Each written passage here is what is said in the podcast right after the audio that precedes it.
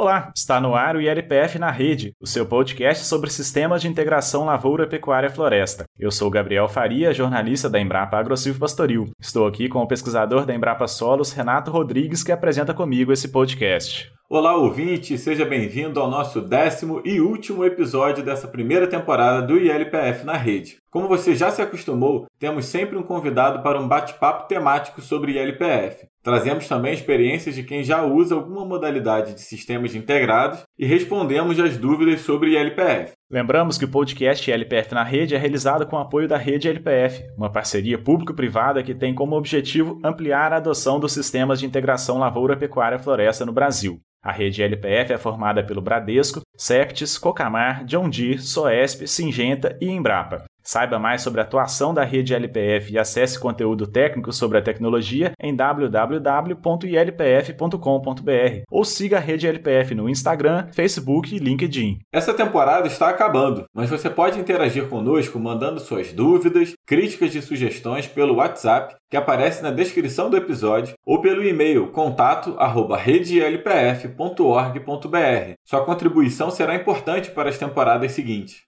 Você também pode nos ajudar recomendando nosso podcast para seus amigos. Nós estamos nos principais agregadores de podcasts como Spotify, Google Podcast, Apple Podcast e Deezer. Sem mais demora, vamos começar nosso episódio número 10. Roda a vinheta.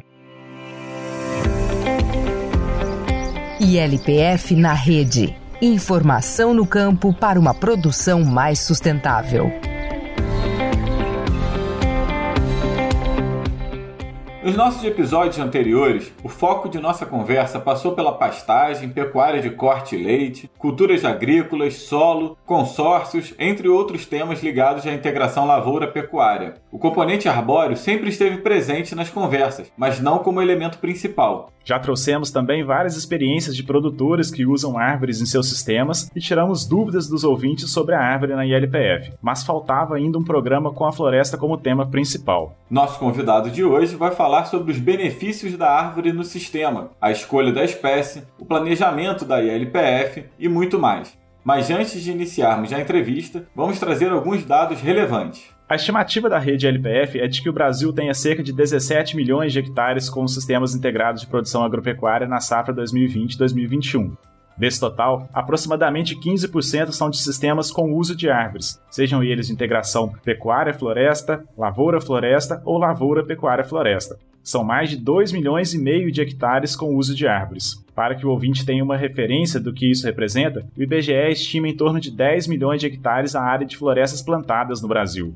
A entrada da árvore nos sistemas produtivos com lavoura ou pastagem ocorreu mais recentemente do que a integração da lavoura com a pecuária. Por esse motivo, ainda há muita pesquisa a ser feita para conhecermos melhor o uso das espécies florestais da ILPF. Algumas dessas pesquisas têm sido conduzidas pelo pesquisador Maurel Belling, da Embrapa Agrosilvo Pastoril. Maurel é engenheiro agrônomo com mestrado em Ciência do Solo pela Universidade Federal Rural do Rio de Janeiro e doutorado em Solos e Nutrição de Plantas pela Universidade Federal de Viçosa. Trabalha atualmente com nutrição florestal, florestas plantadas e ILPF.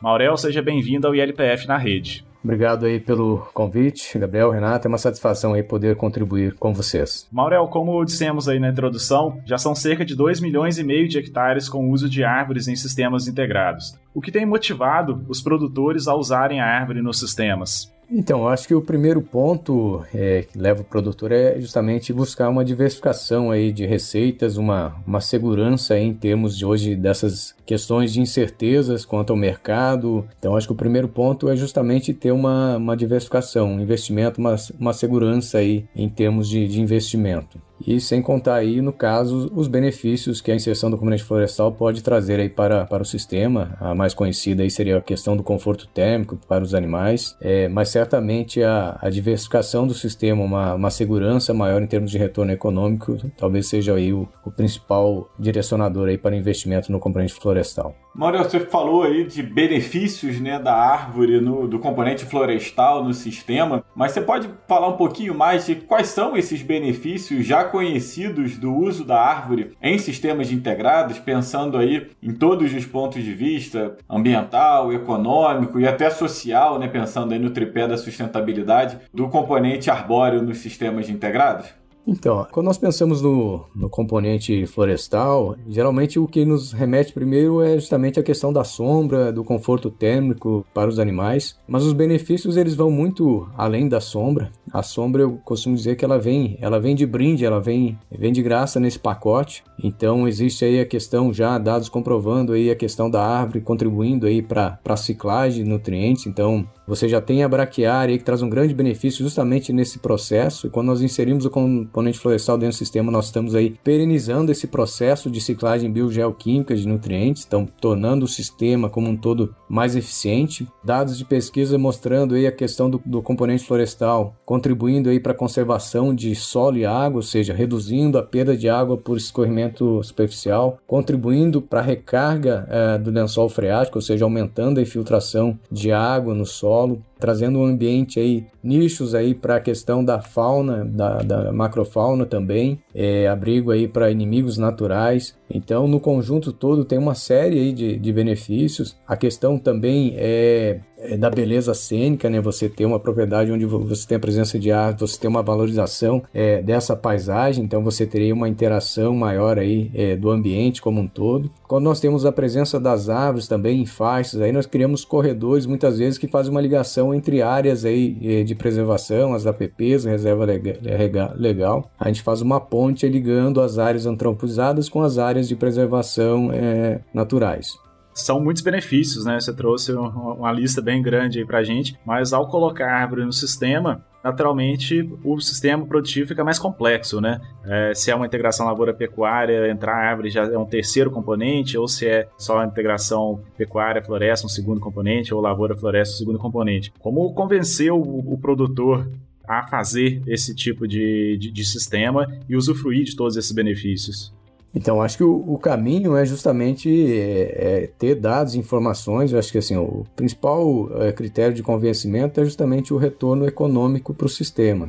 Então, quando a gente vai para o lado econômico da avaliação, então já tem resultados mostrando que, embora você possa perder em determinada fase, em um dos componentes, depois no todo você tem um retorno econômico maior. E em algumas situações, conforme o manejo do componente florestal, você tem uma sinergia onde você tem ganhos aí, no caso da própria pecuária, justamente por questão do conforto térmico, onde você consegue produzir muitas vezes 3, 4 vezes, até 10 vezes mais carne por área em relação a um sistema sem, sem a presença das aves, sistema convencional de pecuária, por exemplo. Então, acho que o principal é, critério vai ser justamente mostrar para o produtor que esses sistemas, além de todos esses benefícios ambientais, sociais, ele também é economicamente é, vantajoso. Maurel, quando a gente fala em espécies dentro do sistema ILPF, a gente vê que o eucalipto é a espécie mais utilizada, né?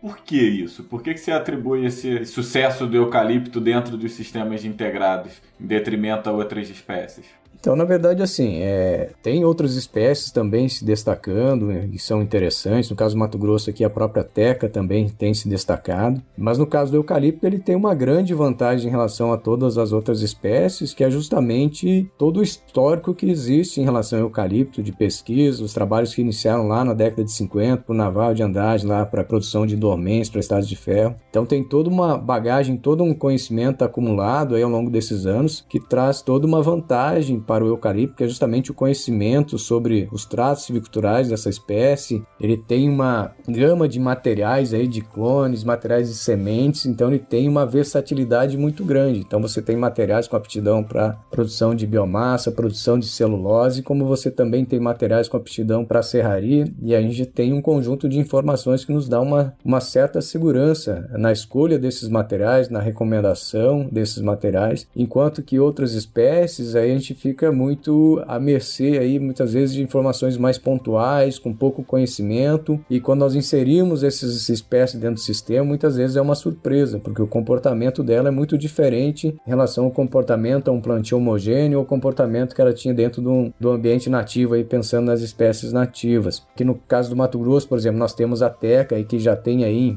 em torno de 30 anos aí de, de experiência dentro do estado. Isso também já nos dá uma segurança maior para a recomendação. Mas aí quando a gente olhar regionalmente, é, tem as espécies mais regionais que também têm aí um potencial de utilização. Algumas nativas também já temos um conhecimento um pouco maior e espécies que produzem também produtos não madeireiros, como é o caso do pequi, baru, próprio xixá. Então, assim, isso vai muito do, do que nós já temos de informação em relação da, dessas espécies para a sua utilização dentro do sistema. Maurel, falando aí do, do eucalipto, né? Acho que é uma, uma pergunta se para cada vez que você respondeu ela você ganhasse um real, você já estaria rico, certamente, mas se é uma pergunta que muitas vezes o pessoal faz, a gente precisa responder e deixar muito claro, né? O eucalipto, ele seca o solo? Como que vai o eucalipto no sistema integrado? Isso é uma pergunta que está relacionada aos mitos aí do, do eucalipto, né? O eucalipto ele seca o solo como qualquer outra espécie. Então, se nós fizermos avaliação em termos de dinâmica de água, a floresta amazônica demanda água, as espécies do cerrado demandam água. Agora, um ponto que tem que ser é deixar bem claro que nenhuma outra espécie usa é, a água com tamanha eficiência quanto o eucalipto, dado aí todo o melhoramento aí que já, já existe, que tem que se tomar cuidado é justamente na questão da recomendação do eucalipto. Como uma espécie tem um crescimento muito rápido, ele demanda muita água para o seu crescimento, em regiões onde você tem um regime de precipitação inferior a em torno de 1.200, 1.300 milímetros, não é recomendado o plantio de eucalipto nessas regiões, principalmente em maciços florestais. Aí talvez nos sistemas integrados isso não seja um problema tão grande, porque certamente ele vai evaporar mais água do que realmente vai entrar dentro do, do sistema e provavelmente vai ter uma redução lá dos níveis de água no lençol freático. Mas em outras regiões onde você tem esse regime de precipitação acima do mínimo exigido, os dados de pesquisa têm mostrado lá monitoramentos a nível de bacia hidrográfica. Você removeu, suprimiu a vegetação daquela bacia. Se você plantar culturas anuais, o fluxo do, do rio que passa naquela bacia nunca mais vai, vai voltar ao normal. Enquanto que se você plantar eucalipto, ao longo do tempo, gradativamente, você restabelece os fluxos que tinham originalmente, o volume de água original. O que é discutido hoje é justamente esse regime de corte de 7 anos que não seria suficiente, mas você pode amenizar esse problema aí justamente escalonando o corte, não fazer um corte raso em 100% da área tal. Então já tem um conjunto de informações que permite manejar o eucalipto de forma segura e que se evite certos problemas aí que possam é, ocorrer. Maurel, você falou aí da questão do, do eucalipto ser a espécie mais adotada devido ao grande número de estudos né, sobre essa espécie no Brasil. Mas assim, e você já comentou um pouco sobre outras espécies que também são adotadas em sistemas de LPF. Mas na, do seu ponto de vista, quais, quais são as outras espécies que têm mais potencial para adoção e quais espécies que a pesquisa deve priorizar nos próximos anos dentro do sistema ILPF? Então, é, quando nós fazemos essa abordagem, assim, eu não, eu não gosto nem de fixar a espécie propriamente dita. É, a pergunta principal é: existe mercado para aquele produto que vai ser produzido dentro do sistema? Qual é o custo também para produzir esse produto? E e qual que é o volume que esse mercado é, está, se você está com uma, uma logística favorável, por exemplo. Então você tem o eucalipto, que tem uma versatilidade grande, que você tem materiais aí tanto para produção de biomassa, quanto para produção de serraria, e aí você tem outras espécies aí, no caso a própria teca, e aí o interessante da teca, por exemplo, no estado do Mato Grosso, você tem regiões onde o eucalipto ele é inviável porque ele está distante aí do, do polo de um polo consumidor mesmo para biomassa. Você tem regiões aqui tradicionais de pecuária que estão distantes aí de centros consumidores e onde a teca é produzida e ela está distante, por exemplo, a 2.500 quilômetros do porto de Santos, onde o produtor manda essa madeira para o porto e é levado para a Índia e ela tem um valor agregado que remunera toda essa logística. E nessas situações o eucalipto não é inviável. Mas você tem situações, por exemplo, lá em Minas Gerais, fazendo a Triqueda, que está próximo ao polo, é, um polo moveleiro de Ubá, onde tem toda uma logística favorável, embora o eucalipto tenha preços bem menores, pensando na madeira serrada que é a própria teca, mas por todo esse conjunto de uma logística favorável, ele tendo aí um índice de lucratividade semelhante ao da teca, que é uma espécie nobre com valor aí muitas vezes é três, quatro vezes maior que o do eucalipto. Então, assim, você tem aí espécies já que você tem essa questão de um mercado garantido e tem espécies ainda que precisam ser aí uma consolidação. Um exemplo aí, o mognos, mognos africanos. São espécies interessantíssimas aí para os sistemas integrados, tem principalmente o caia grande folha e o caia ivorense, que eles têm uma estrutura de copa favorável para o sistema, não engalham muito, não precisariam aí uma, uma condução intensa de podas. É, porém, ainda o, o mogno passa hoje por o que a a Teca já passou há 20, 30 anos atrás. Só vai ter garantias realmente de preços quando realmente tiver produto no mercado, todo mundo estiver processando essa madeira, quais serão os preços realmente que serão pagos por, por essa madeira. Mas é uma espécie bastante interessante. Por outro lado, a questão do mogno, o maior desafio atualmente é justamente a questão da predação. Ele tem uma casca bastante palatável, atrativa para os, para os animais, para o bovino. Então você tem situações onde você tem produtores conseguindo conduzir o sistema muito bem, sem problemas, e situações onde o produtor teve 100% de perda do seu investimento com as árvores. Então ainda tem um risco muito grande. Então, em termos de desafio de pesquisa, justamente entender melhor essa causa, como ela pode ser evitada, podemos usar algum outro mecanismo que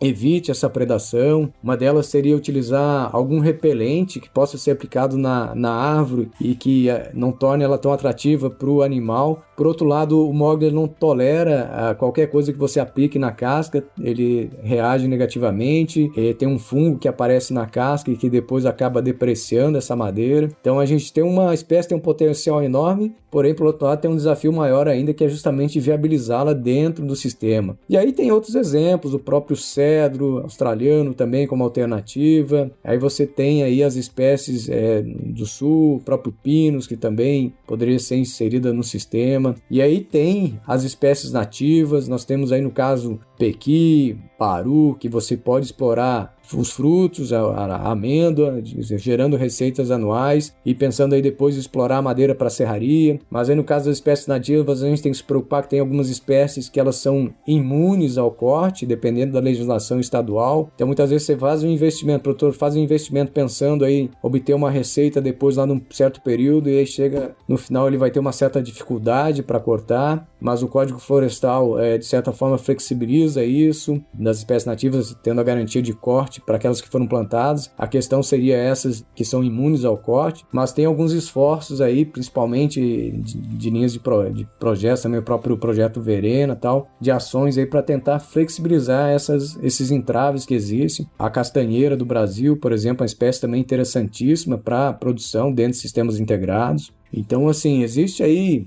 uma série de, de opções que a gente precisa fazer esforços, juntar aí as informações que, que existem aí, que estão espalhadas. É claro que já existem aí iniciativas para isso. Um exemplo, como eu citei, o próprio projeto Verena, que vem justamente para congregar todas as informações eh, existentes e traçar linhas aí de pesquisa justamente para sanar algumas lacunas que, que existem em relação a essas espécies. Maurel, tão importante quanto escolher a espécie é definir a configuração do sistema, né? Número de plantas, espaçamento, se a linha é simples, dupla, tripla, múltipla, o espaçamento entre ranks. Como que o produtor deve fazer essas definições? Então, o balizador dessa, desse arranjo, Gabriel, é definido justamente em função dessa primeira pergunta aí. Qual é o mercado, qual é o produto que será gerado?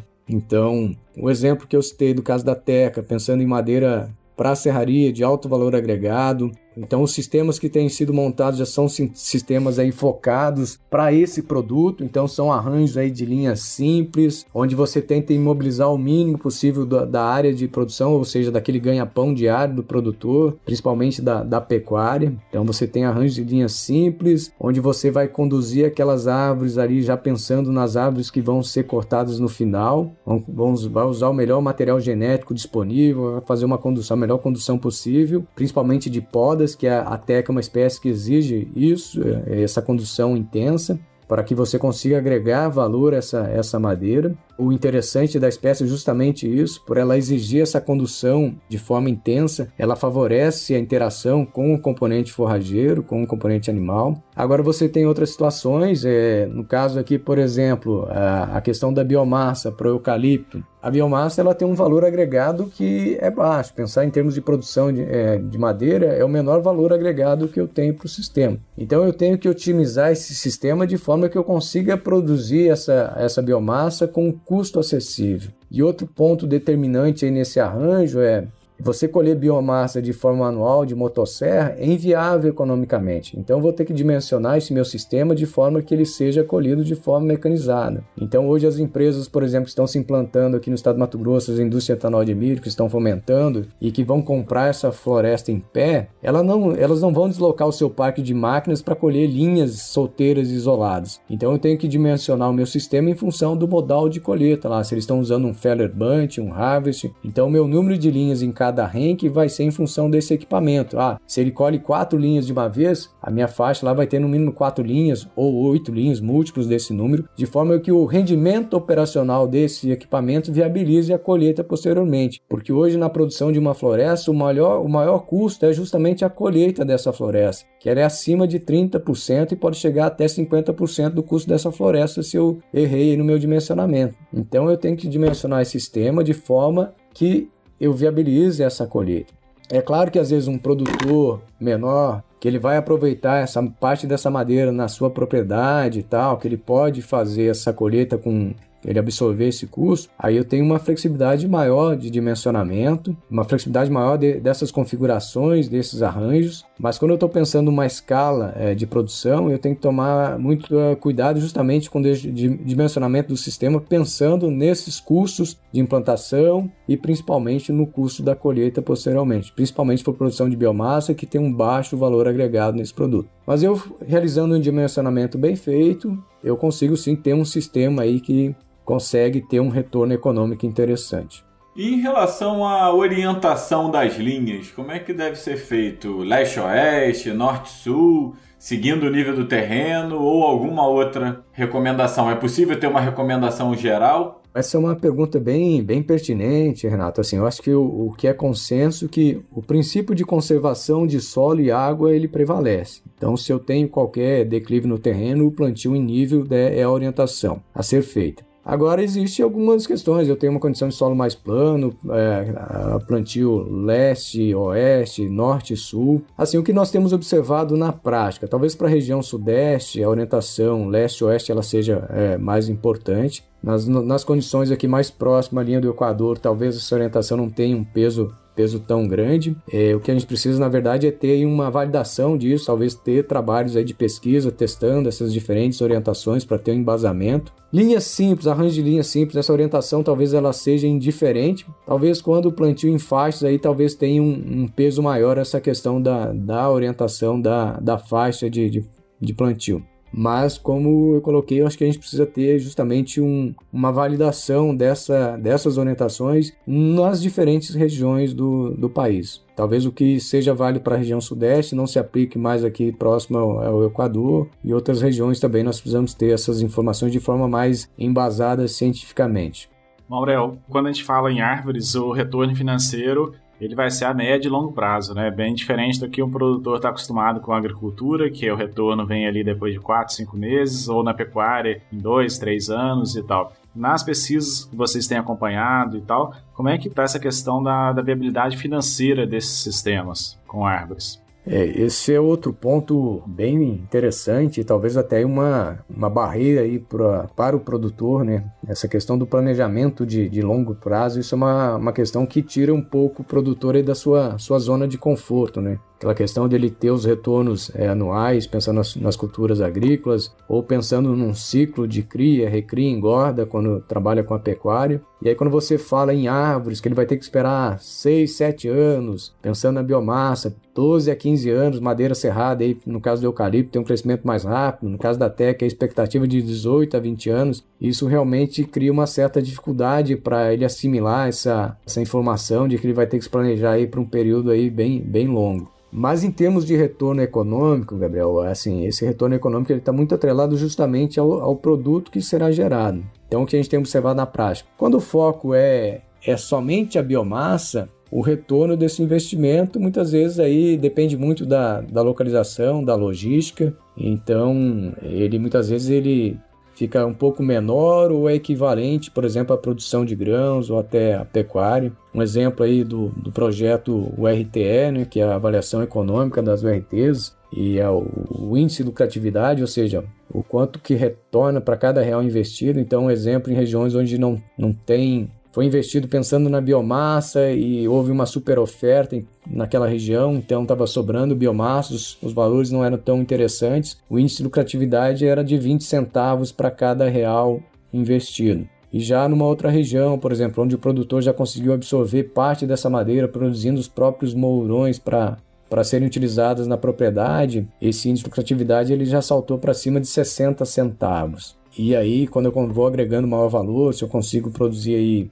uma madeira para serraria, valores intermediários, esse valor já vai para chega próximo de dois reais. E no caso da teca, por exemplo, onde seria aí a espécie que teria o maior valor agregado, esse índice de lucratividade ele salta para R$ 3,70 para cada real investido. É claro que isso é proporcional também ao risco do investimento, né? investimento é de 18 a 20 anos, mas isso que tenha esse ponto que tem atraído também os produtores que estão investindo na teca de forma integrada, é justamente você ter, por exemplo, a pecuária minimizando esse risco, amortizando o custo de, de implantação e de manutenção dessa, dessas aves durante esse período aí de 18 a 20 anos e depois você ter um aporte de capital com a colheita das árvores. Mauriel, você falou sobre a questão do custo, né, do manejo, da colheita do componente florestal, e aí a mão de obra e o maquinário são um desafio ainda para os produtores. Quais são os caminhos para contornar esses desafios?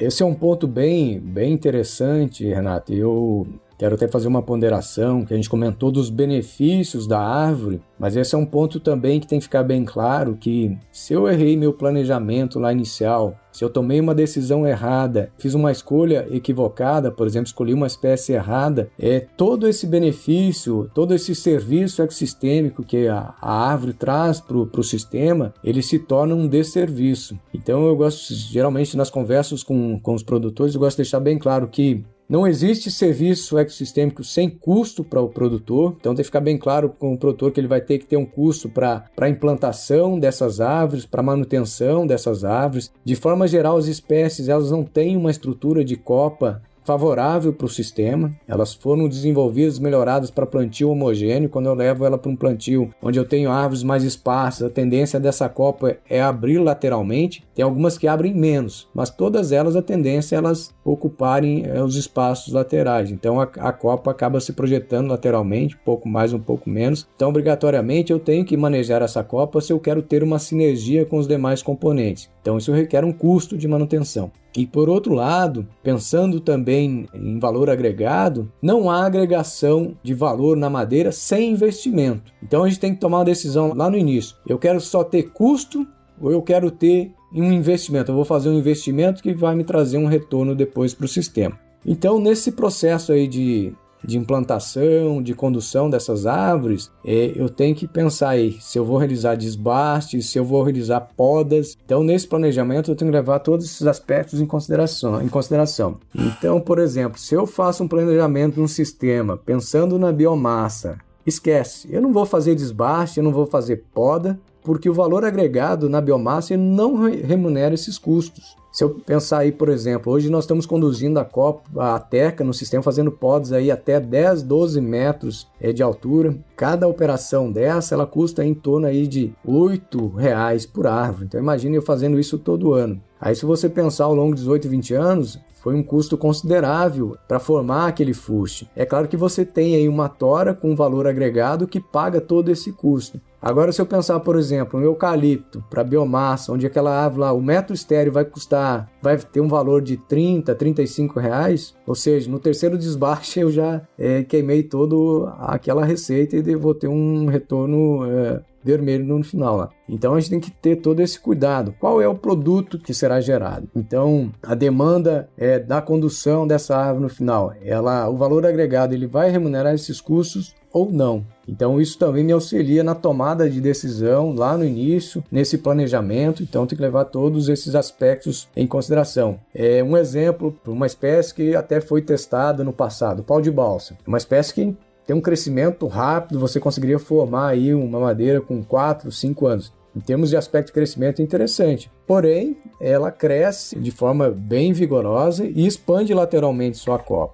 Então, um exemplo, nos sistemas que ela foi implantar lá, 20 metros entre os ranks, no terceiro ano ela formou um, um maciço florestal. Essas copas se tocaram e, e embaixo lá virou um subbosque onde o capim não se desenvolveu e árvores também com uma qualidade que não tem aproveitamento comercial. Então veja, o produtor teve um custo para implantação, ele, depois ele não conseguiu ter madeira e também não conseguiu produzir carne e a produção de grãos também foi muito, muito baixa. Não, mas tudo bem, então eu vou conduzir essas aves para que realmente eu consiga ter uma produção de, de grãos e produção de carne de forma equilibrada no sistema. Aí eu vou ver, pau de balsa, uma espécie de rápido crescimento, ele não tem um valor agregado alto, o retorno depois não remunera esse custo. Então essa é uma espécie, em primeiro momento, ela está descartada para o sistema. Por quê? Ela não tem uma estrutura de copa favorável, eu teria que fazer conduções dessa espécie dentro do sistema, porém o valor agregado nela não remunera esse custo. Então, tem esses pontos aí que eles devem ser ponderados aí quando eu for escolher uma espécie para o meu sistema. Então, ah, qual é o produto que eu vou gerar? Beleza, eu preciso ter realizado determinadas práticas? Preciso, beleza. O, o produto que vai ser gerado no final, ele tem um valor agregado que me permite essas práticas? Beleza, permite. Ok, eu sigo em frente. Não, ele não permite essas práticas. Essa espécie ela tá, está descartada nesse primeiro momento. É claro que atrelado a isso vem a pesquisa, talvez um trabalho de melhoramento. Futuramente a gente tem uma seleção de uma espécie, com, dessa espécie, com uma característica, uma estrutura de copa mais favorável para o sistema, que demande eh, menos práticas de, de podas e assim por diante. Maurel, você falando aí sobre questão financeira, né, que obviamente é um dos principais fatores na adoção de qualquer tecnologia, mas quando a gente fala em colocar árvores num sistema produtivo, tem a questão do apelo ambiental, né, que é muito forte também. Você acredita que esse apelo ambiental vai ser um fator que vai levar mais produtores à adoção da, dessa tecnologia?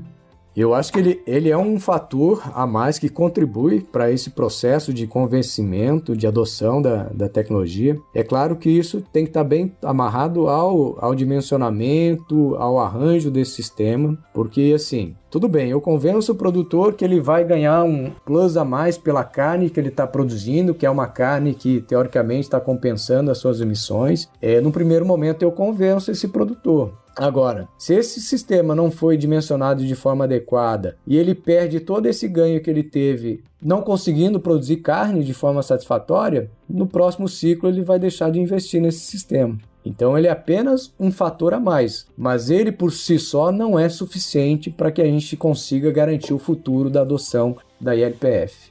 Em relação, de novo, a desafios para pesquisa, né? A gente falou um pouco no início sobre o avanço da pesquisa com o eucalipto, você falou de outras espécies, mas de uma maneira geral, para o componente florestal dentro do sistema ILPF, quais são os maiores desafios para a pesquisa?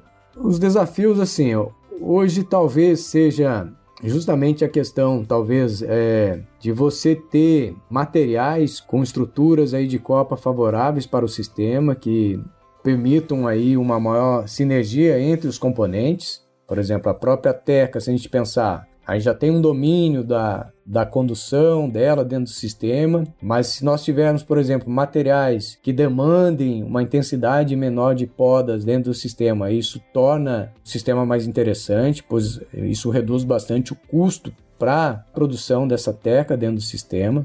Mas assim, em termos de, de, entendimento melhor, como é que essa interação entre os componentes também, por exemplo, hoje a gente sabe que no caso aí o eucalipto, que a gente tem uma maior informação. A gente sabe que o eucalipto, à medida que ele vai crescendo, a gente tem uma redução da produção de grãos, uma redução é, do componente forrageiro. Aí você faz algumas intervenções, você consegue retomar esses patamares de produtividade através de, de desbaste, de podas. Mas, por exemplo, hoje qual, o quanto dessa redução realmente é em função do sombreamento e quanto é por competição por água e nutrientes que ocorre a nível de solo. Então, isso também, em termos de, de pesquisa, é um desafio interessante para a gente ter claro o quanto é sombra, o quanto é competição a nível de solo, e isso vai auxiliar também depois tomadas de decisão de que forma a gente pode minimizar essa competição.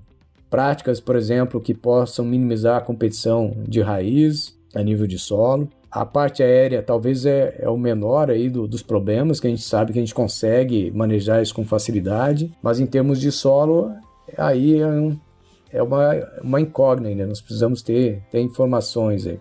E aí, se a gente olhar sobre questão de desafios da pesquisa, para as nativas, aí abre um, um leque aí de desafios, né? é, ter espécies é, com maior conhecimento dos seus tratos silviculturais, domínio aí do, da condução de, dessas árvores, também do próprio produto final que vai ser gerado, qual que é a qualidade dessa madeira no final, pensando em produtos madeireiros, é, dos produtos que são gerados, por exemplo, de algumas espécies nativas que são interessantes, por exemplo, baru, pequi. Hoje o desafio maior dessas espécies é a questão de escala. Então você ter um, uma produção de baru, por exemplo, hoje o que limita o ganho de escala é a colheita dessas castanhas. Então, de que forma que eu posso viabilizar uma colheita mecanizada? Então, desenvolver equipamentos para a colheita dessas amêndoas também de outras espécies que produzem é, esses tipos de, de produtos. Isso também está atrelado ao próprio eucalipto, à própria teca, o desenvolvimento de, de equipamentos que permitam a operacionalização dessas práticas. Então, por exemplo, no caso do eucalipto da teca, se eu tiver é, hoje aqueles, é, a gente já vê algumas alguns países, alguns aqueles robozinhos que fazem a poda de forma automatizada. Se eu conseguir viabilizar isso para os sistemas, isso também proporciona um ganho de escala porque hoje, por exemplo, a Teca é, ela demanda aí uma intensidade muito grande de, de mão de obra para a realização da, das podas. Então, hoje os produtores já fizeram algumas é, adaptações, usam plataformas de construção para viabilizar essas práticas, mas no futuro, se eu conseguir desenvolver alguns equipamentos que consigam auto, automatizar isso. Isso torna o sistema mais interessante também, porque acaba reduzindo o custo para a produção desse, dessa madeira que demanda aí um alto investimento. Maurel, corri se eu estiver errado, mas dificilmente o produtor que vai colocar árvores no sistema vai colocar naquela melhor área da fazenda dele. Né? O agricultor não vai colocar no, no, solo mais produtivo e tal. Então a árvore normalmente ela vai ficar em áreas mais marginalizadas da fazenda. Como manter o componente florestal produtivo, sendo que ele já, já parte desse, de um solo pior?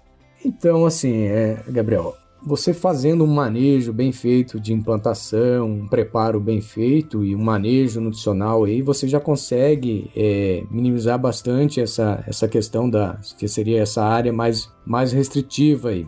O que a gente vê assim, de forma geral, o, o, agricultor que tem essa preocupação maior de não colocar o componente florestal onde ele tem as suas melhores áreas, porque lá ele está preocupado lá com a sua janela de plantio, o rendimento operacional é, do, sua, das máquinas e tal. Mas assim, mesmo quando ele leva a quando ele implanta o componente naquele talhão onde ele tem uma menor produtividade, mesmo esse talhão que é o pior da, da área dele, não é o pior para a árvore, por exemplo, o eucalipto que muitas vezes é uma, um talhão que já tem um histórico de agricultura, onde já estão corrigido a questão da, da acidez, já tem um aporte de nutrientes que foram feitos, muitas vezes são áreas mais arenosas, por exemplo, os teores de potássio em superfície não, tão, não são bons, mas a árvore depois, principalmente o eucalipto, consegue recuperar parte desses nutrientes em profundidade. Então, às vezes, a árvore traz até um benefício para aquelas áreas marginais, porque você acaba tendo um ganho aí pelo, pela questão do processo da ciclagem biogeoquímica, você ter um, um, sistema mais dinâmico aí, então você acaba alavancando até uma, uma um talhão que às vezes para a produção de grãos não era tão interessante, mas pensando para a produção integrada, onde você tem ar, você tem um componente animal e você às vezes até produzir grãos nos primeiros anos, no todo aquele sistema ele passa a ser, aquele talhão ele passa a ser mais, mais produtivo como um todo. A expectativa é que a gente chegue em 2030 com em torno aí de 30 milhões de hectares de LPF. Se a gente mantiver aquela proporção que a gente falou no início, em torno de 15% dessa área com o componente florestal, a gente estaria falando aí de 4 milhões e meio, mais ou menos, de hectares com, com árvore dentro do sistema. Como é que você analisa esse cenário? Você acha que o Brasil vai estar pronto em termos de conhecimento, mão de obra e mercado para confirmar esse cenário? Ou até se é possível aumentar essa proporção de 15% dentro dos sistemas de LPF ter uma área ainda maior com componente florestal? Olha, se a gente for ver a retrospectiva da expansão da, da própria LPF, é até salutar que a adoção do F seja em, em menor escala, eu acho que assim, o maior desafio que nós temos na EPF é justamente a consolidação do componente florestal, justamente primeiro porque a gente precisa ter uma bagagem maior de informações, de conhecimento para recomendações é, mais assertivas e assim, o principal balizador é justamente o, o mercado.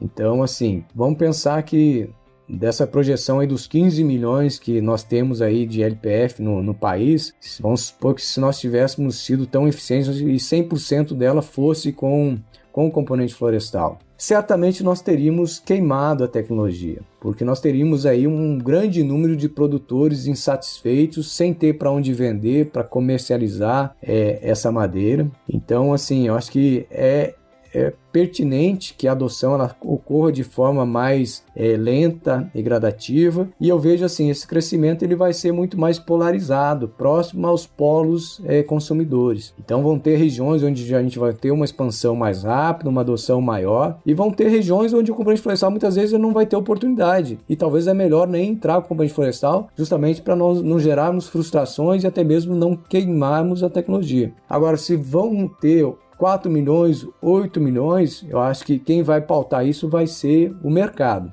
Existe toda uma projeção favorável, tanto para a biomassa, está crescendo muito a demanda com as plantas de etanol de milho, plantas de celulose estão sendo anunciadas, no próprio Mato Grosso foi anunciado uma no Vale do Araguaia e em outras regiões do país. E a própria madeira nobre, a madeira de maior valor agregado, também existe toda uma projeção, um cenário favorável, então existe aí uma demanda aí nos, até 2050 de 135 milhões de metros cúbicos de madeira nobre. E desses 135, apenas 35 milhões vão ser supridas por áreas de manejo, de áreas nativas, e tem um delta de 100 milhões que vão ser supridas por florestas plantadas, seja em maciços, seja em sistemas integrados. Então, assim, existe toda uma projeção favorável positiva para o componente florestal. Mas, assim, acho que todo planejamento, é, todo projeto ele tem que ter tem que ser pautado justamente na existência desse mercado. Então acho que assim, no primeiro momento ele vai ser polarizado, regionalizado em função desses polos consumidores e depois é, ele vai ampliando.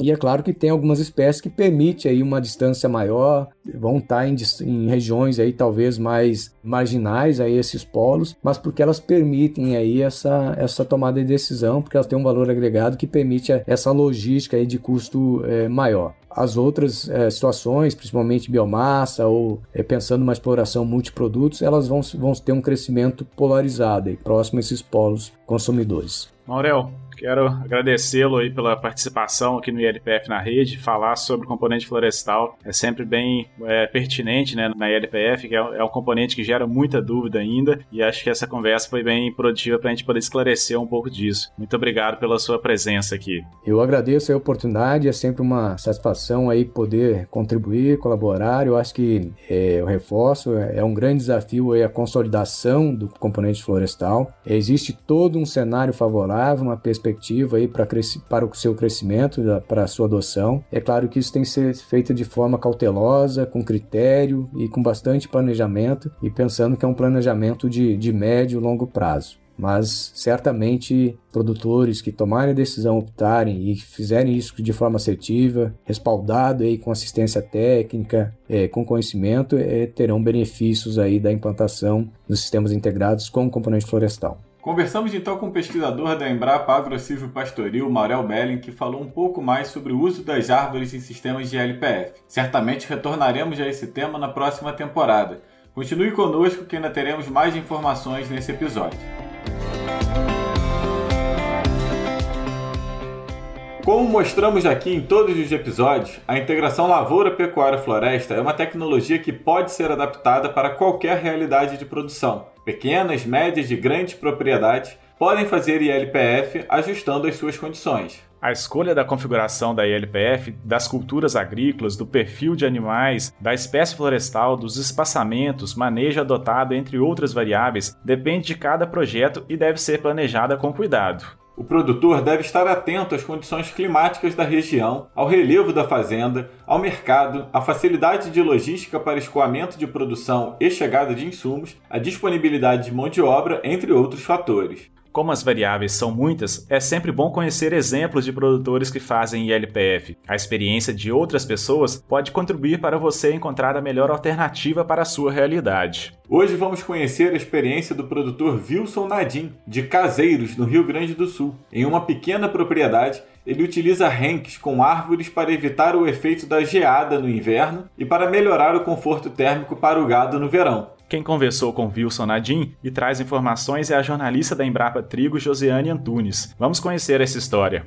Wilson Nadim, então me fala um pouco há quanto tempo você trabalha com ILPF? Trabalho com ILPF desde 2008, que eu implantei o sistema na minha propriedade. E qual é o tipo? Que tipo de sistema você colocou de integração? É um sistema ILPF com eucalipto, a espécie arbórea eucaliptus, no início trabalhei com soja, trabalhei com milho, as espécies de grãos, né? E as espécies de pastagem, uh, inicialmente eu trabalhei com Ares, trabalhei com Atlas, trabalhei com Aruana e atualmente eu implantei uma grama uh, missioneira, que é uma grama da região aqui e que se adaptou muito bem. E como é que você usa essa pastagem? É para gado? Essa pastagem eu trabalho com gado de corte, com vacas de cria, né? E também vacas de cria principalmente uh, no inverno, daí eu faço implantação de azevém no, no meio da, da, pastagem e produzo um pouco menos no, no inverno, mas ela continua produzindo. E me conta o que, que você está achando, que resultado dá para tirar desse tipo de trabalho integrado? Tem dois aspectos, três aspectos. O, o aspecto econômico, né, ele produz mais que se fosse uma pastagem, uma pastagem pura,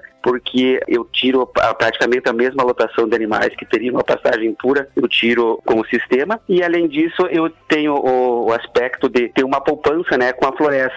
E o aspecto ambiental, né, que protege o solo, né, uh, o aspecto da, do bem-estar animal também, quando os animais ficam na sombra durante o, o verão, né, os animais têm o pasto acessível e têm a sombra próxima. Durante o inverno fica protegido dos ventos e fica protegido né, um pouco mais das, dos efeitos da geada, fica mais protegido com isso. E, enfim, é, os, os benefícios uh, econômicos, ambientais né, e de bem-estar animal. Que conselho você daria, como técnico da Emater também, que conselho você daria para os produtores da região das vantagens do sistema entre integrar ou usar a pastagem solteira, ou a pecuária solteira, ou só a produção monocultura de grãos? Ah, sim, ó. Ele tem é, esse aspecto uh, de, de, rendimento a longo prazo, que é, uma, que é uma poupança que a gente faz, e se comparado com uma pastagem anual, assim, uma, uma, pastagem perene normal, né? Ele produz a mesma quantidade de animais e protege, além de proteger o solo, né? Ele tem esses efeitos, assim, de, de bem-estar e sequestro de carbono também, que é uma coisa que está muito na moda hoje, né? A questão do, do, sequestro de carbono através da madeira. E é uma, é uma renda, é uma renda igual, né? E, anual, e isso fica superior por causa da poupança a longo prazo. Então, quem é, gostaria de implantar um sistema, é bom verificar primeiro quais as espécies mais adaptadas para a situação dele e para fazer a implantação, que depois de implantado, para a gente mudar alguma espécie de grama, uma coisa assim, fica um pouco mais difícil, né? Então, fazer a implantação bem feita. Se ele quer mais uma, uma poupança, mais no sentido de poupança, ele pode plantar mais árvores por hectare. Se ele quer simplesmente o bem-estar animal, ele pode botar menos árvores por hectare, né? E vai ter um, um rendimento melhor da pastagem. E se ele quiser a questão de, de, de preservação do meio ambiente, fazer os plantios em, em curvas de níveis, né? Assim, para que esteja uma proteção melhor do solo. Então, são vários aspectos que têm que ser levados em conta quando o agricultor decide por um sistema assim. Economicamente, hoje eu estou achando viável, né? Eu tenho todo o acompanhamento da, desde que eu implantei até hoje. Enfim, é uma atividade bem interessante. Está aí mais uma experiência mostrando que a ILPF pode ser adotada em qualquer perfil de propriedade. Se você quiser conhecer outros casos de produtores que usam sistemas de ILPF, acesse o site www.ilpf.com.br e clique no menu Quem já usa. Se tiver uma sugestão de uma propriedade que você conhece ou quer contar a sua experiência com o ILPF, entre em contato conosco pelo contato arroba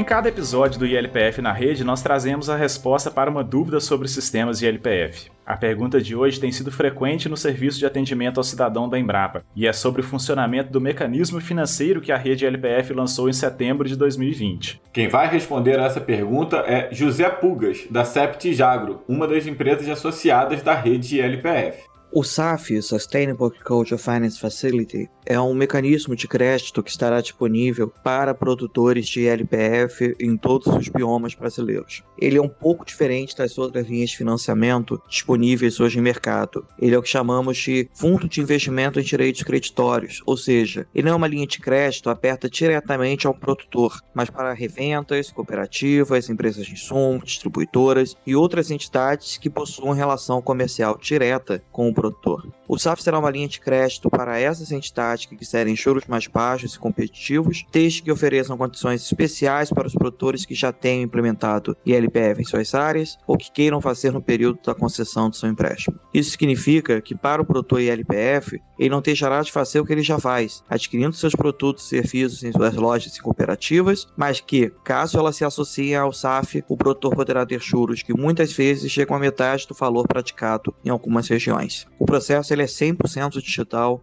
sem burocracia, nem para o nosso parceiro de crédito, nem para o produtor. Uma vez que o produtor se identifique como produtor ILPF, iniciamos o processo de certificação de sua propriedade para monitorarmos o seu desempenho socioambiental. Se durante o período entre a tomada de crédito até o pagamento da sua última parcela, o produtor tiver cumprido todos os requisitos socioambientais, o produtor terá acesso à mais baixa taxa de juros disponível na sua linha. Se ele tiver cumprido, ele estará sujeito a taxas maiores proporcionais às suas falhas de performance. Mas o produtor LPF não deve se preocupar. O produtor que executa o manejo de LPF de forma correta e cumpre as regras da legislação brasileira dificilmente não tirará a nota máxima na certificação Trust Core.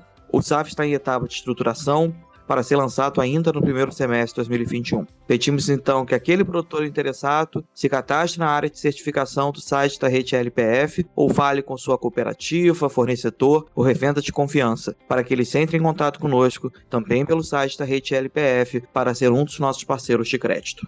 Estão aí as informações sobre esse mecanismo financeiro. Talvez quando estiver ouvindo esse episódio, o financiamento já esteja funcionando. Recomendamos que acesse o site www.ilpf.com.br e acompanhe as novidades sobre ele. Certamente esse será um tema que abordaremos futuramente aqui no ILPF na rede. Você também pode nos enviar sua pergunta que traremos a resposta na nossa próxima temporada do ILPF na rede. Se quiser mandar por mensagem de áudio, melhor ainda, pois poderemos reproduzi-la aqui. Nosso WhatsApp é 66 99 232 1901. Se preferir, pode mandar por e-mail também. Relembrando, o endereço é contato@redelpf.org.br. Estamos chegando ao fim do nosso décimo episódio do podcast LPF na Rede. Como dissemos, esse será o último dessa primeira temporada, mas esperamos voltar em breve com mais informações sobre sistemas de LPF. Com certeza, Gabriel, temos muito conteúdo para abordar e muitos convidados para receber em nosso podcast. Agradecemos a você que nos ouviu nessa primeira temporada e pedimos sua ajuda para divulgar esse canal. Caso queira deixar sua crítica ou sugestão para o podcast, envie uma mensagem para contato@redelpf.org.br. Continue acompanhando as novidades sobre LPF no site www.ilpf.com.br. Acesse e assine a newsletter Integração. Todos os meses ele traz um compilado de notícias, agenda de eventos e outras informações sobre a ILPF. Esse podcast foi produzido e apresentado por Gabriel Faria e por mim, Renato Rodrigues. A edição é da Altia Podcast. A iniciativa é da Associação Rede ILPF. Nós ficamos por aqui e esperamos encontrá-lo em breve em mais uma temporada do ILPF na rede.